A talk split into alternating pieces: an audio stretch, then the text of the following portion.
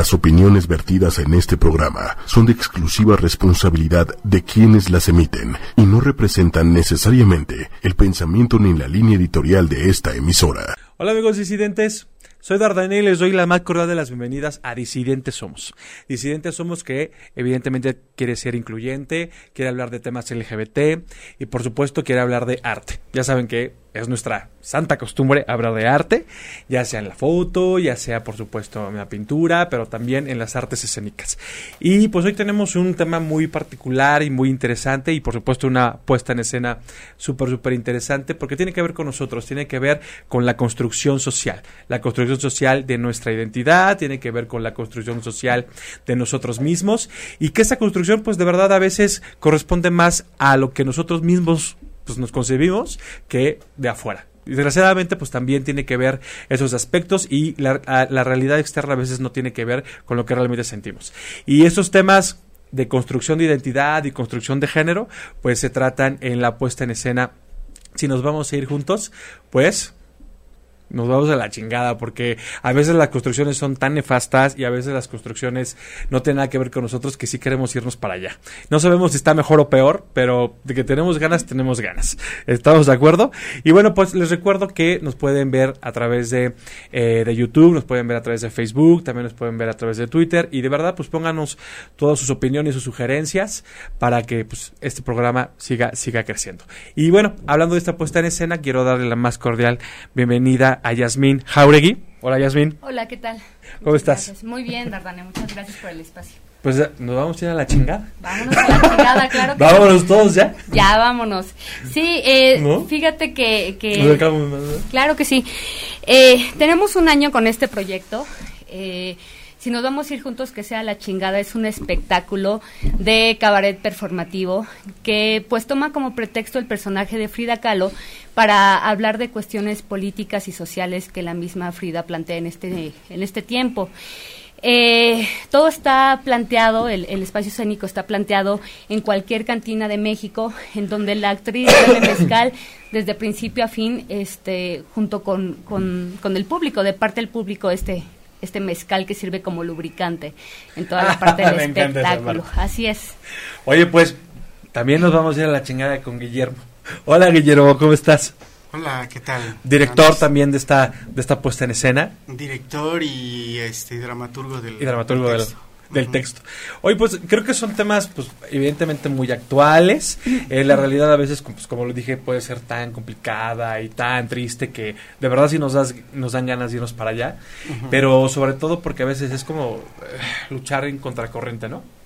Porque las construcciones, yo siempre he dicho, ¿no? La construcción es interna, uno va formando su propia personalidad, por supuesto rescatas cosas de afuera, pero al fin y al cabo, aún rescatando eso de afuera, va a llegar el momento que digas, esto sí se acomoda, esto sí lo quiero, esto sí me conviene. Y creo que son temas que hoy en día, pues desgraciadamente todavía hay mucha ignorancia y creo que la obra pues, puede abordarlos muy bien. Sí, así es. Bueno, pues este, si nos vamos a ir juntos, que sea la chingada, es un espectáculo que nació por una, este, Mm, por una demanda de Yasmín. Ella me pidió en algún momento que hiciéramos algo sobre Frida Kahlo. No, me, me, dice, ay, vamos a hacer algo sobre Frida. Y le digo, ay, a mí no me gusta Frida. vamos a negociar. Así es. Entonces, la verdad es que, o sea, la historia de Frida Kahlo, aunque se ha vuelto pues algo icónico en México. Digo, la imagen de ella, ¿no? Eh, sí es icónica. Y sin embargo creo que la historia de ella es bastante pedestre y triste con respecto a la relación que tuvo con Diego Rivera, ¿no? Diego Rivera, digo, había una relación, este, eh, pues muy, eh, ¿cómo se dice cuando eres eh, estás tóxica tóxica no y este codependiente sobre todo ahí con respecto a, esto que pues no sé si era amor o no, ¿no? Entonces, este... Amor apache. amor apache, exactamente. Entonces, este, ahorita que hablabas de, vámonos a la chingada, que es políticamente incorrecto, pero que finalmente Carlos Fuentes ya había anunciado, ¿no? En uno de sus libros que somos los hijos de la chingada, ¿no? Nosotros somos los hijos de la chingada. Y creo que en ese sentido, la chingada es, es una palabra que está eh, dada de México para el mundo. Es, una, es un regalo de, Es parte de nuestra cultura. Es parte de nuestra cultura y de nuestra idiosincrasia, ¿no? Entonces, eh, bueno, ya metiéndonos a este tema, eh, pues eh, voy a tratar de narrar un poquito rápidamente cómo fue el asunto que de pronto eh, Jazz me dice, oye, vamos a hacer algo. Le digo, fíjate que a mí, este Frida, me parece que esto y esto, y ya hay muchas obras, ¿no? Ya hay muchas obras que hablan de ella, de hecho ahorita han revivido a Frida cinco o diez veces, ya veo obras por todos lados sobre Frida Kahlo, que hablan mucho de lo mismo, es decir, de esta relación tóxica, de este sufrimiento profundo. De la pintora. De la pintora, de algo que a mí me parece que es muy interesante, en ese caso sí, es del dolor, porque el dolor físico, el dolor eh, que ella sufrió durante, después de de, de su accidente en el, en, el, en el autobús o en el, en el bus que, que, que, la, que, la, que la accidentó y que entra ese tubo por la parte de la espalda y sale por la vagina precisamente como un acto verdaderamente este pues de, de, como de su primera vez no de su primera vez bastante violenta bastante trágica no entonces, ya cuando empezamos a hablar de todo esto, le digo, mira, no me interesa esa, esa, historia, pero hay, empecé a revisar la historia de Frida y empecé a encontrar dos puntos que me llamaron la atención. El primero fue hablar sobre las cuestiones políticas haciendo un, un comparativo de lo que ellos manifestaban en ese momento, ya que quizá Frida no era tan ácido, a lo mejor era más de impulso, más que que Diego, Diego sí estaba muy metido en el socialismo, más, más en la ideología socialista, y Frida era más de impulso, era más de salvemos a la gente, las figuras así como, como Trotsky o como estas figuras este, que, que relumbraban en el horizonte para hacer este salvar a la humanidad, ¿no? Y que desafortunadamente hemos visto con el paso del tiempo que todo esto pues no funcionó, ¿no? No ha funcionado. La, el socialismo como, como ideología es muy interesante, pero mal aplicada. Ha sido mal aplicada en el mundo.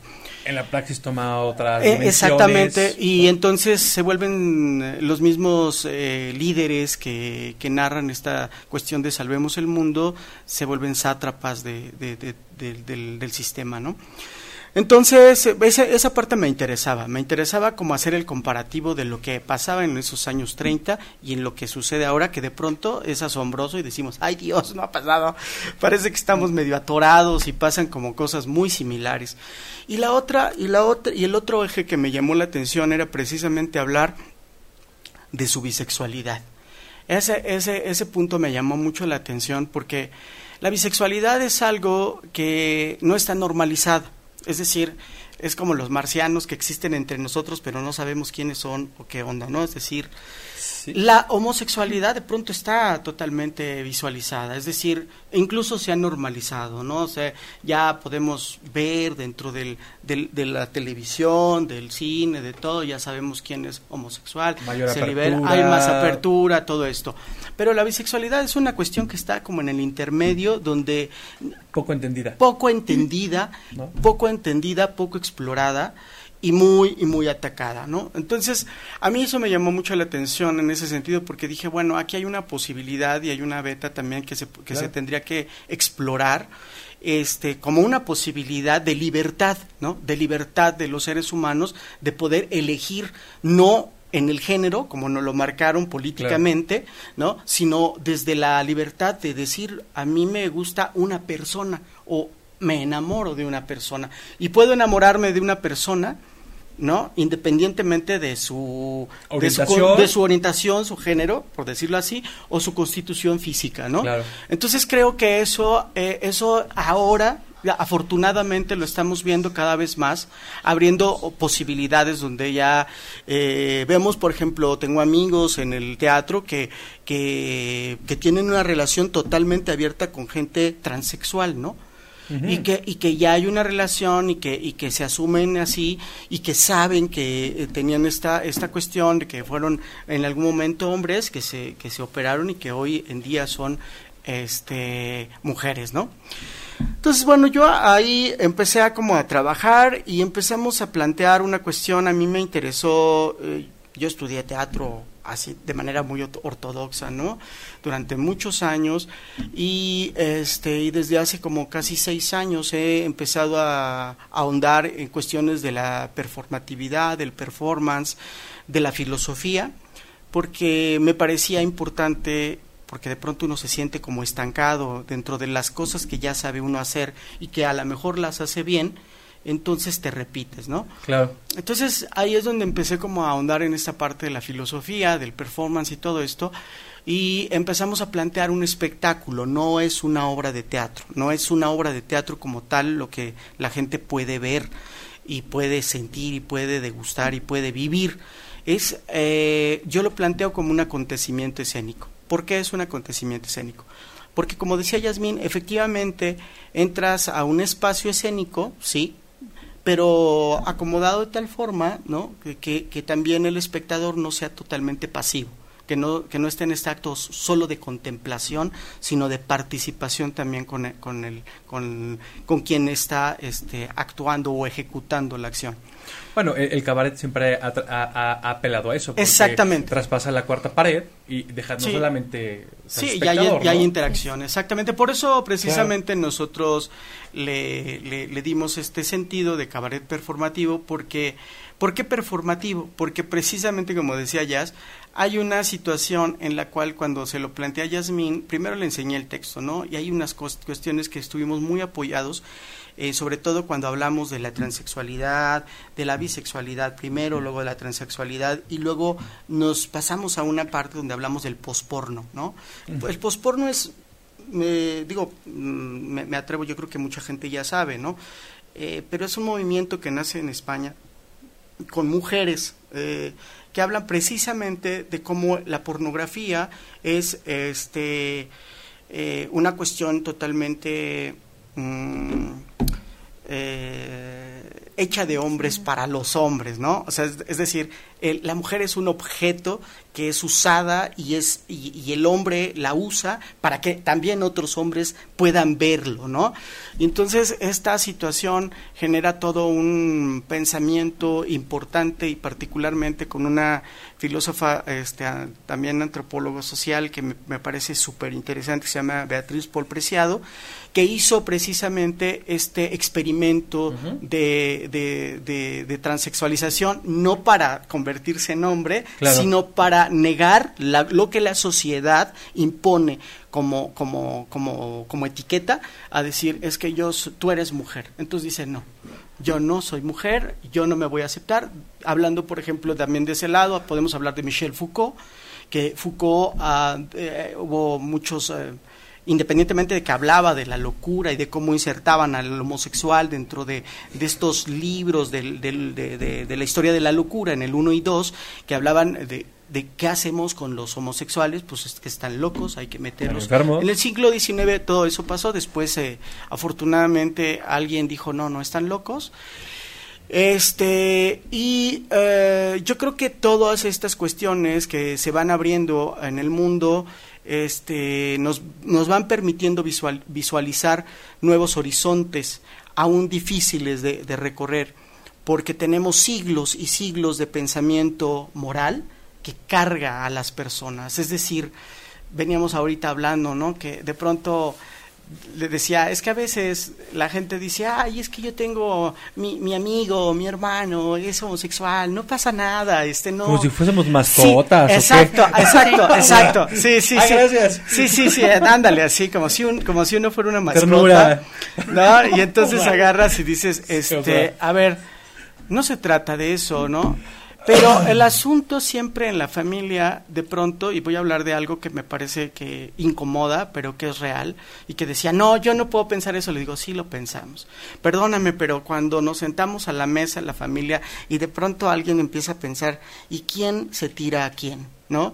Porque aquí hay una cuestión de roles, y entonces, definitivamente hay una incomodidad porque no lo podemos pensar. Si no lo podemos pensar ni siquiera de, de nuestro padre y madre, decir, ay no, o sea, por favor, no, no, puedo, no. puedo, no puedo pensarlo, no, me lo puedo imaginar porque me, me, me puedo imaginar al otro, pero eso sí. Me ocasiona una molestia terrible, ah, por supuesto. y, aparte, en, en, en esta necedad de construir cosas, forzosamente en una relación homosexual tiene que haber el macho o la hembra. No, es que puede haber dos hombres con el rol masculino y, y, demás. Y, pero vaya, es que como no salimos de este esquema binario de hombre-mujer, hombre-mujer, hombre-mujer. Y bueno y malo. Y, y forzosamente tiene que haber una mujer, aunque sea una relación de hombre con hombre. Exactamente. Más bien, no, no una mujer, tiene que haber el rol, el rol de una mujer. El rock, exactamente. Hasta ahí nos metemos, o sea. Eh, sí, sí, pero, pero nos han metido, nos han metido eh, y lo podemos ver, ¿no? Es decir, nosotros en, en, nuestra casa tenemos un baño y no dice mujeres y hombres, dice baño, ¿no? Ese es el baño. Entonces vamos todos ahí y nos metemos y sabemos que entramos igual este entras y de pronto está la mamá o la hermana pues no importa pues quién entre sí claro pero pero ya en, en, en esta eh, en esta construcción, política social muy política ya está este demandado que está el hombre que este, es mujeres este es hombre y si alguien por cuestiones no alguien que está vestida se mete al de las mujeres dice no pero no puede ser me explicó es, es muy interesante, pero bueno, vuelvo a la, al meollo de la obra, que tiene que ver con todo esto, porque no, no es una obra que nazca de una, de una necedad y de una, de una, mm, de una ocurrencia. Como Sale de la realidad misma. Sí, sí, este, sale de la realidad, tomamos como pretexto a Frida Kahlo, porque me parece un personaje que cuando lo reviso en, en esta relación, que no sé hasta dónde ella tenía claro, este, qué es lo que estaba haciendo con, con yo creo que no le importó la claridad. No, ¿eh? yo creo que no, que eso es, eso es un acierto maravilloso por parte de ella. Me parece que la libertad que, que, que, que abanderó me pareció muy este, loable y era de las cosas que yo quería rescatar en la obra, ¿no? Y honesto exactamente, ¿no? Me parecía que había una honestidad. Eh, ya lo demás es criticable, pues para, bien o para mal, si este, si con Diego, si con este, con la mujer de André Breton, si con con tanta gente que estuvo, ¿no? Pero bueno, no importa, eso no importa. Lo importante es esta cuestión donde nosotros empezamos a plantear eh, nuevas posibilidades de pensamiento. O sea, otras posibilidades de pensar las cosas y de cómo nosotros generamos o cómo generé en ese texto este lo que llamo simulacros. O sea, los simulacros de, a ver, ¿qué pasaría si, no, o sea, realmente en la hora, el que se murió fue Diego, no fue, este, no es Frida, ¿no? Entonces ella dice, pues es que, este, estoy enojada de alguna forma y ya sé, y para vengarme de todo esto yo me voy a, porque además era como una especie también como de de competencia ahí, ¿no? Entre poderes de a ti te gusta esta y yo, este, digo, hay historias, yo no sé si verdaderamente a María Félix se la ganó, ¿no? Pero dicen que sí, ¿no? Que dicen que ella llegó y, papas, ¿no? Y que, eh, que Diego estaba sobres, pero, claro, por supuesto. pero que, que finalmente la que estuvo más cerca de María fue Frida Kahlo. Eso me parece interesante, eso me parece interesante porque eh, eh, ahí hay una parte de, de, también de Butler en el, en el sentido de la disolución del género, cómo se diluye el género, cómo, cómo también en este momento de nuestra vida, de, de, em, de lo que estamos viviendo en la actualidad, también todo lo que es verdades absolutas no existe ya no existen, Ya no existen, ya no están, ya, ya están cayendo y las nuevas generaciones están pensando en otras cosas. Y creo que es muy claro precisamente cuando vemos cómo los jóvenes entienden este, esto nuevo y, y, la brecha generacional con personas que de 30 a 40 años ya de pronto ya hay una ya hay un dolor ahí hay una cosa que está atravesada que no pueden como totalmente entender no pero bueno. Inclusive hoy en día la sociedad se puede indignar por por cuestiones de discriminación, se puede indignar por homofobia, xenofobia, o sea, vaya, ya también la sociedad en ciertos puntos ha, cambiado y eso lo agradecemos, ¿no? Y por ejemplo, cada uno de los temas que ustedes tocan en la en, en esta en esta apuesta me parece genial porque son temas de siempre, pero temas de hoy también, ¿no? Y, y, y, que es importante desmitificarlos, desmitificar la bisexualidad, que al interior de la comunidad LGBT aún es atacada. O sea, ni siquiera los que somos parte de la comunidad entendemos las diferencias cuando partimos de una diferencia, ¿no? Si nosotros al interior no la entendemos, pues quiero pensar que los que están afuera muchísimo menos, ¿no? Porque seguimos en este rollo binario. Exacto. Y sobre todo, en especial, creo que el buen pretexto que ustedes dicen de Frida me parece, pues, excelente porque qué mejor construcción de ella misma como símbolo eh, de su propia personalidad, identidad, pues que ella, ¿no? Ella dijo, yo soy esto, porque eso es lo que me cuadra y, creo que puede ser y bueno es la punta de lanza de esta apuesta no sí totalmente este eso fue lo que me, me, conectó con Frida Kahlo. El personaje es idóneo. Eh, es idóneo exactamente. Exactamente. Este me parece que que de ahí jugamos desde su sexualidad jugamos hacia transformarlos a otros a otras sexualidades a otros pensamientos, a otras posibilidades de libertad sobre todo, ¿no? Claro. Y entonces creo que este se vuelve un acto festivo también. O sea, no es una obra que tú te sientes y a lo mejor ahorita lo que estoy diciendo si hablo de Foucault, de Butler, o puta que me voy a sentar a ver, o sea, de hueva, ¿no? Pues fíjate que no, no es un es una obra donde tú llegas, te sirven un mezcal, este aparece esto. Sí, en el principio planteamos un poco los años 30, o sea, qué sucedió en eso, los acontecimientos más importantes del mundo de los años 30, pues sí, diría que un poquito didáctica esa primera parte, porque para mí sí era importante como ubicar el, espacio, es decir, el tiempo en el que se estaba viviendo en los 30, que pues eh, que aunque sean los años, que era el siglo XX, eh, todavía la, el peso de los, del siglo XIX, digo, sigue estando todavía, ¿no? el fantasma del siglo XIX sigue pesando todavía en la actualidad y que eso está ahí. Ahora eh, vamos, vamos transcurriendo, vamos cantando, ella va hablando y se va desdoblando las cuestiones, ¿no? Este, hay un acercamiento directo con el público tan, tan, tan claro. Yo creo que para mí fue difícil en el sentido de que yo le planteé cosas que me dijo, pero ¿cómo? Y la gente, la misma gente de teatro, que, que, somos, bueno, que estamos preparados para hacer libros y que abundamos y para hacer y para decir y todo. Este, pronto sí sin a ver cómo, pero, o sea, sí toma, no, pero toma nada más así, no. O sea, el planteamiento es que ella bebe mezcal desde que está empezando la obra hasta el, final. Porque yo juego con, la, con lo aleatorio. Es decir, y el público también bebe. O sea, hay momentos donde hay otros personajes que conviven, que son parte del, imaginario y de la poética también de, de, Fridesca en este sentido, que es la muerte, ¿no? La muerte que es su compañera a partir de que tiene este choque de, de, que de que de que este de que se pierde la pierna de que está mal de que tiene todas estas cuestiones y que eh, aparece la muerte como algo como estas historias eh, de los huicholes o de los eh, que, dice que está la muerte siempre está de nuestro lado izquierdo, rozándonos levemente todo el tiempo hasta que nos toca, ¿no? Entonces, esa parte me parece como interesante de que la muerte está, estuviera y que era como su compañera y su y también su nana y también su servidora de, de, mezcal, de tragos, que, que, Mínimo, le está, ya que nos va a llevar. todavía, y que es una muerte ambigua porque finalmente parece, o sea, está, eh, parece que es una mujer, pero es un hombre también, entonces a mí en esa ambigüedad también me gusta jugar, ¿no? Que haya esta ambigüedad eh, para que la gente, porque sí la gente me dice, es que es, es, una chava, ¿no? Es una chava. Y luego dice, ah, no, es un chavo. O sea, entonces dices, bueno, no, eso a mí me encanta que, que de pronto no descubramos eso, porque me parece que eso es interesante dentro de lo que... Cuando dentro de la reflexión sería, ¿qué importa?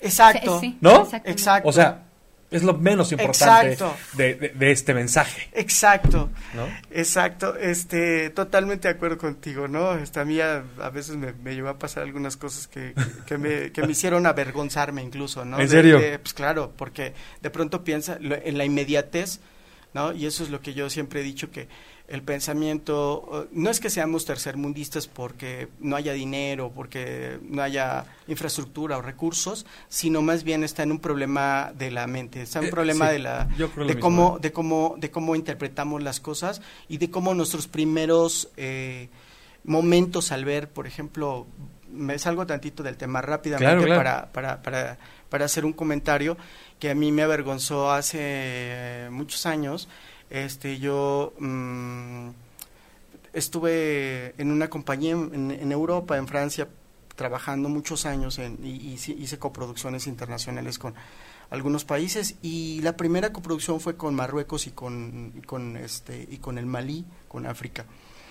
Y cuando viajamos a Marruecos, eh, llegué a un lugar donde pues estaba yo ahí paseando y de pronto vi a dos señores ya adultos tomados de la mano en la calle paseando. Entonces, mi primera idea, o sea, y eso es algo que después yo lo reflexioné y me dio mucha vergüenza pensarlo, porque mi primera idea al ver a dos hombres adultos tomados de la mano, dije, son homosexuales, o sea, son gays. Y después me explicaron, no, es que las personas que ya son muy adultas, y que crecieron en un pueblo como este que era Chefchaouen, este, pues pasan a la tarde y le tocan al otro, el otro sale, se toman de la mano y caminan por la calle porque son es una muestra de profunda amistad. Y en ese momento yo dije, ¡Ah! qué barbaridad, qué triste mi educación y mi cultura. O sea, es decir, ¿cómo es posible que lo primero que yo haya pensado es eso? Y entonces me cayó el 20 que así como eso, podemos pensar de manera inmediata muchas cosas. No, no, no nos damos a la tarea de preguntar o de saber por qué o qué es lo que está pasando, ¿no?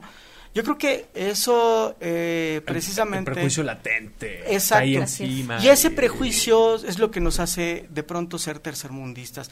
El prejuiciar, y tú mismo lo decías, ¿no? Esta homofobia internalizada que existe dentro de, la misma comunidad, dentro de la misma banda, ¿no? De pronto de, de si eres este... Eh, eres, afeminado, este, afeminado tache y, qué horror, que la loquita, no sé qué, ay, que, eres oso, no sé qué, qué, asco. Es que queremos construir otra vez el, el, estereotipo de homosexual. Totalmente. No manches, o sea, queremos salir de ahí. Es, es totalmente. Ahora me vas a venir a decir cuál es el homosexual idóneo.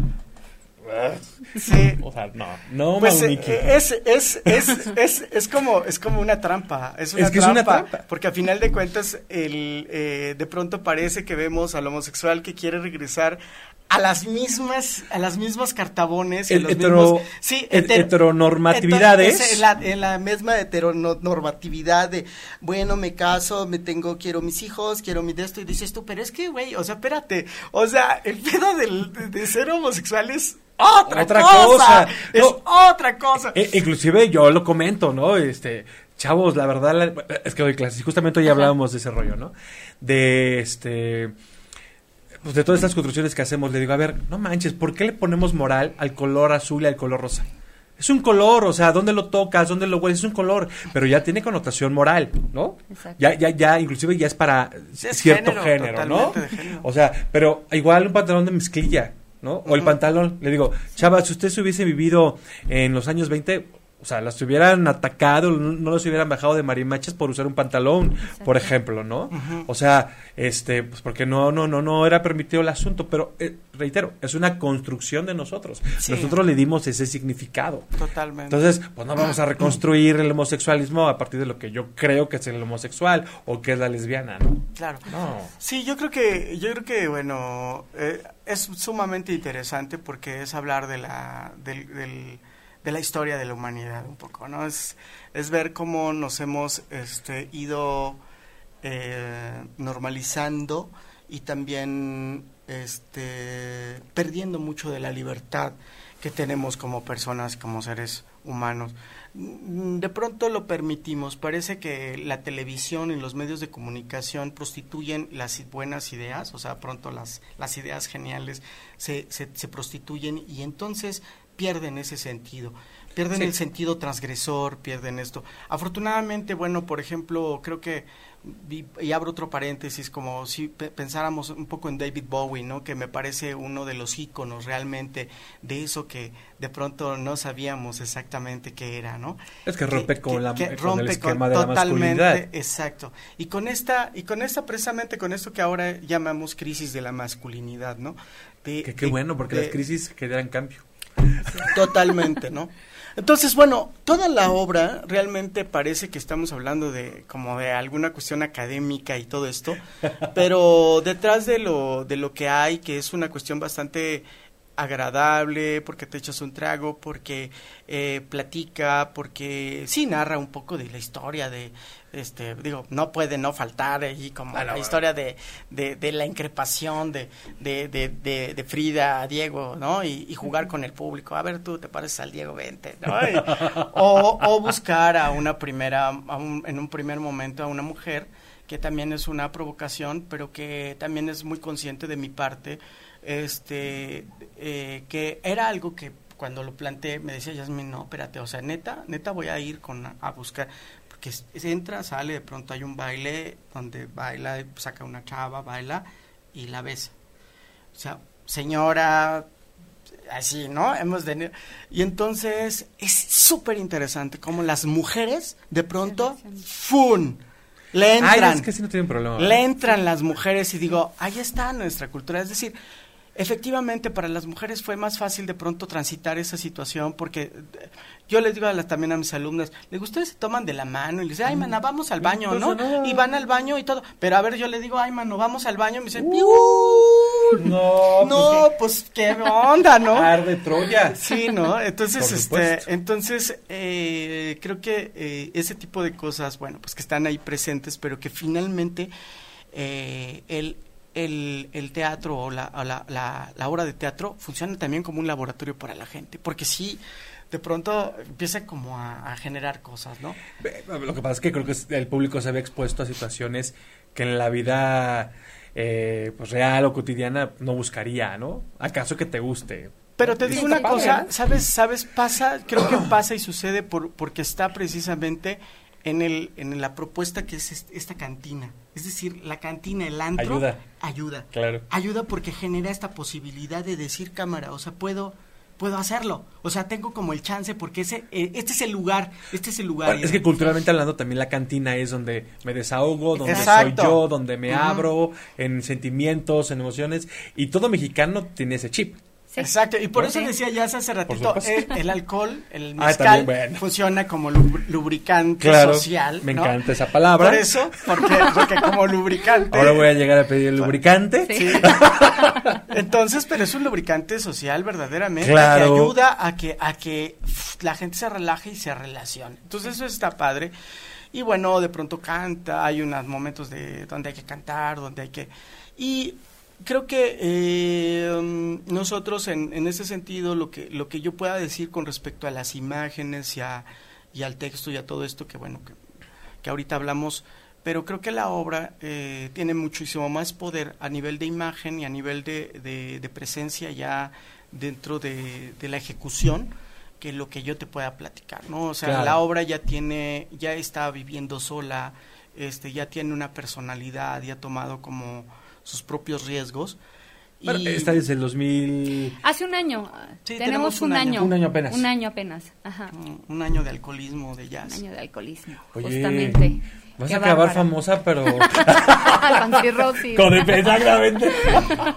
¿De qué murió la actriz? De cirrosis de una obra que hacía. Pero muy famosa. Sí. Todo por la fama. lo que sea por la fama. Mira, eso es lo que No, por el arte más que por la fama. Por supuesto, sí, claro. Yo le hice una pregunta a Jazz cuando empezamos, porque Jazz, pues vela, o sea, es así robusta, grandota, ¿no? Entonces dice, es que hay que ser Frida. Le digo, güey, o sea, le digo, pero ¿qué crees que me gusta? Me gusta que, que, que no sea el estereotipo de la Frida flaca, este así, no sé, este enjuta, que híjole, no sé qué, que no, le digo, no, no, porque, porque no, o sea, no tendríamos que ser, o sea, hay muchas Fridas de muchas maneras, ¿no? Entonces, eh, pensarlo también así, eso me parece como importante porque también habla de esa diversidad, de la posibilidad de ser Y, sobre todo, ¿sabes qué? Eh, eh, el que nos digan que Frida era bisexual y que Frida era libre en cuanto a sus, este, a sus filias, pues también desmitifica, porque hay gente que cree que la bisexualidad es de hoy, que la bisexualidad es por moda, bueno, la, bisexualidad y todas las orientaciones diferentes a la heteronormatividad, ¿no? Y, y, pues no, o sea, la homosexualidad y todas las variantes es desde que el hombre está en este planeta. Totalmente, sí. Sí, bueno, no, hay que, no hay nada más que revisar la historia de la humanidad desde, desde, Sócrates, ¿no? Exactamente. Y empezamos a ver este cómo vivía y qué era lo que que era lo que este yo hubiera sido feliz en esa época la verdad la verdad es que eran sí claro perdón mamá yo sé que me estás bueno no pero es que fíjate que ahí este lo perverso llama eh, hay hay muchas cuestiones que tenían que ver precisamente con la construcción del pensamiento de, esa, de ese momento que tenía que ver con el amor era entre hombres. Sí. No, no era entre hombre y mujer. El amor era entre hombres, pobres de las mujeres, porque verdaderamente ahí se quedaban un poco rezagadas. Por eso el pensamiento socrático es importante. Eh, y luego, bueno, porque Sócrates no escribió, pero quien recoge todo este pensamiento es Platón. Y luego, pues ya ves que hubo un, momento oscurantista donde no desaparece ese pensamiento, está ahí por ahí, pero nadie lo retoma un un moro y, y, lo retoma Santo Tomás de Aquino y San Agustín. Y es cuando vemos el, el escrito o lo que escribió San Agustín y Santo Tomás y dices, qué barbaridad, o sea, pobres mujeres, o sea, de verdad, las ponen como lazo de cochino, o sea, este, son lo peor, e, ella le, e, ellas son el pecado, ellas son el no sé qué, y las pobres, bueno, ¿no? Pero la historia de la, de la relación con los hombres, digo, pues, las guerras, o sea, en las guerras, pues no había mujeres, o sea, había hombres. claro. Y entonces los hombres se tenían relación siempre con los hombres, ¿no? Y se enamoraban. Ahí estaba la, hay un libro que me gusta mucho que se llama Las, las Memorias de Adriano, que precisamente narra a Adriano. Hay partes donde, donde, donde habla, habla de todo esto y me parece genial, ¿no? Pero aparte con una carga, este muy sí muy erótica. hay una hay una cuestión erótica muy linda porque finalmente no es una cuestión pornográfica sino es una cuestión erótica. Este y a mí me parece que esa parte sí se vuelve sensual en el sentido de cuando la lees porque te narra como como te hace como pensar eh, más bien a nivel no racional sino sensorial. De lo sensorial de, de poder pensar en, en, el, en, el, en, el, en la piel o o, en el olor o, o, en el cuerpo, cosas así. Que... Claro, no solamente en el coito y punto se acabó, ¿no? Adiós, bye. ¿No? O sea, y, y, y sobre todo de verdad, yo, a, mí me encantan este tipo de temas, sobre todo el cabaret que es irreverente, que es políticamente incorrecto, que este, nos puede confrontar ante una realidad que no queremos ver y el cabaret nos, nos puede obligar a, verlo. Y sobre todo si a través de la comedia pues, te ríes pero reflexionas y está padre, ¿no? Porque de verdad, o sea, lo mejor que podemos hacer como país es reflexionar pero también reírnos de nosotros mismos, este, pues si somos atacados afuera, pues pues empecemos por casa, digo, no, no por atacarnos, sino por burlarnos de, ¿no? Porque también, pues nadie está exento a esta discriminación, a esta xenofobia, y, y, y, qué bueno que Cabaret desde, pues, que, desde que existe ha puesto sobre la mesa temas que otros no tocan, ¿no? Tú, lo mencionaste, la censura en los medios, este el no tocar los temas por cuestiones de interés, eh, de interés etcétera, ¿no? Yo he visto, por ejemplo, muchos también escritores que quieren abordar temas importantes y, y, que el anunciante no, no, ¿cómo? O sea, si sale este tema, yo no quiero estar en ese horario porque van a relacionar el tema con mi marca y, es cuestión también de ideología y ese es el un gran privilegio que creo que el cabaret se puede dar y se ha dado siempre. Sí, viene, el cabaret es como como una, una derivación, digo, siempre ha existido, o sea, siempre el cabaret alemán, el eh, francés, el... Y, la carpa. pero la carpa en México creo que derive un poco en este sentido y la carpa creo que es fundamental en, en, México porque es la que es permisiva, la que, la que, la que donde el desarrapado, el, el, el, el disidente se permite precisamente este plantear cosas, ¿no? Y decirlas muy muy libremente, ¿no? Entonces eso, está buenísimo. No, la verdad ese tipo de textos y ese tipo de atrevimientos deberíamos darnos más seguido. Porque es verdad que hace falta. yo sí creo que, que, somos una. Bueno, las redes sociales se lo permiten, ¿no? se manchan luego, pero se, dan esa licencia. Sí, sí, cierto. Fíjate que de eso hablábamos ahorita con Jazz, ¿no? De que, de que de pronto, este. Eh, nosotros no, no, nos podemos permitir en las redes sociales, no sé, mm, la gente se asusta, dicen, pero ¿cómo? Ay, este, se puso un dildo y me lo está enseñando. Dices, no, pero a ver, las mujeres están pensando en ponerse chichis. O sea, qué cosa más transgresora que ponerse chichis. O sea, perdón. O sea, está bien, ¿no? Si quieren ponérselas, que se las pongan, pero que no se asusten entonces por lo otro. Es decir, no estemos pensando que lo que yo hago, ah, entonces está bien, ah, pero a ver, lo otro no está bien. Entonces dices, híjole, qué bronca nos metemos. Pero no hay gente que se espanta por, por ver a una mamá amamantando. Ah, bueno, claro. No, claro, por supuesto. No, bueno, es que es que cada que lo va a ver con los ojos y con la mentalidad que tenga, es que la, la urbanidad nos ha dado mucho en la torre, ¿no? O sea, es decir, cuando ves vas a un pueblo y de pronto ves a una mamá que saca su seno y le da de comer a un niño, este, fíjate, cuando tú vives en esas comunidades y todo, hay una normalidad de esa situación porque existe, porque es verdad, porque así se amamanta y así se hace que un niño crezca. Pero en una ciudad, ya me imagino en, no sé, en, en una eh, eh, reunión ejecutiva que llegue la mamá con la ejecutiva misma, la ejecutiva misma que saque el seno y que le dé ahí, o sea, ¿qué van a, o sea, lo, qué, qué pasaría, no? La, la, la Pero es que la bronca no es de la mamá amamantando, la bronca es de, los demás, sí. la forma en que estamos viendo. claro, de cómo lo piensan. Es, es como yo siempre he dicho, a ver señores, el problema nunca ha sido la homosexualidad de nadie, el problema es la homofobia y cómo vemos la homosexualidad de alguien. Totalmente. Esa es la, la, real bronca. La real bronca. A mí me molesta cuando es que se, suicidó por ser homosexual.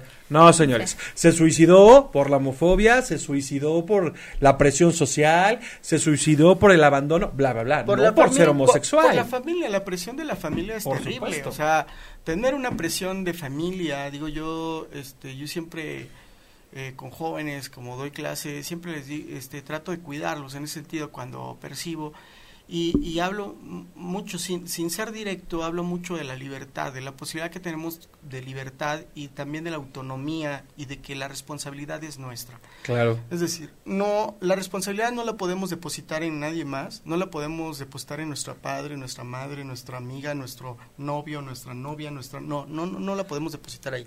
La tenemos que depositar en nosotros y nosotros tenemos que hacernos responsables de esa libertad. Claro. Y de esa, y de esa, y de esa decisión, ¿no? Y este y, y, si empezamos por ahí, pues auguramos mejores futuros, porque incluso también tendrá que ver con la elección de lo que queremos hacer en la vida, no solamente en nuestra sexualidad, sino también en nuestras profesiones, ¿no? Es decir, ¿por qué no? Porque es que yo, yo, yo, me moría por ser actor o cantante o, o, dibujante o, o, payaso, pero no, pues es que yo tenía que ser abogado porque mi papá, porque mi mamá me obligaron a que dices, no, pero ¿por, ¿por qué castrar a la gente? ¿Por qué, ¿Por qué siempre tenemos que estar castrando al otro? al que decimos amar más. Y es a quien más lastimamos y Al que más lastimamos. Pero aparte, Guillermo, una, la, vida es una. Una para que no hagas. Nada, sí, claro. no, no hay segunda oportunidad. Si no le hiciste aquí, sorry, adiós.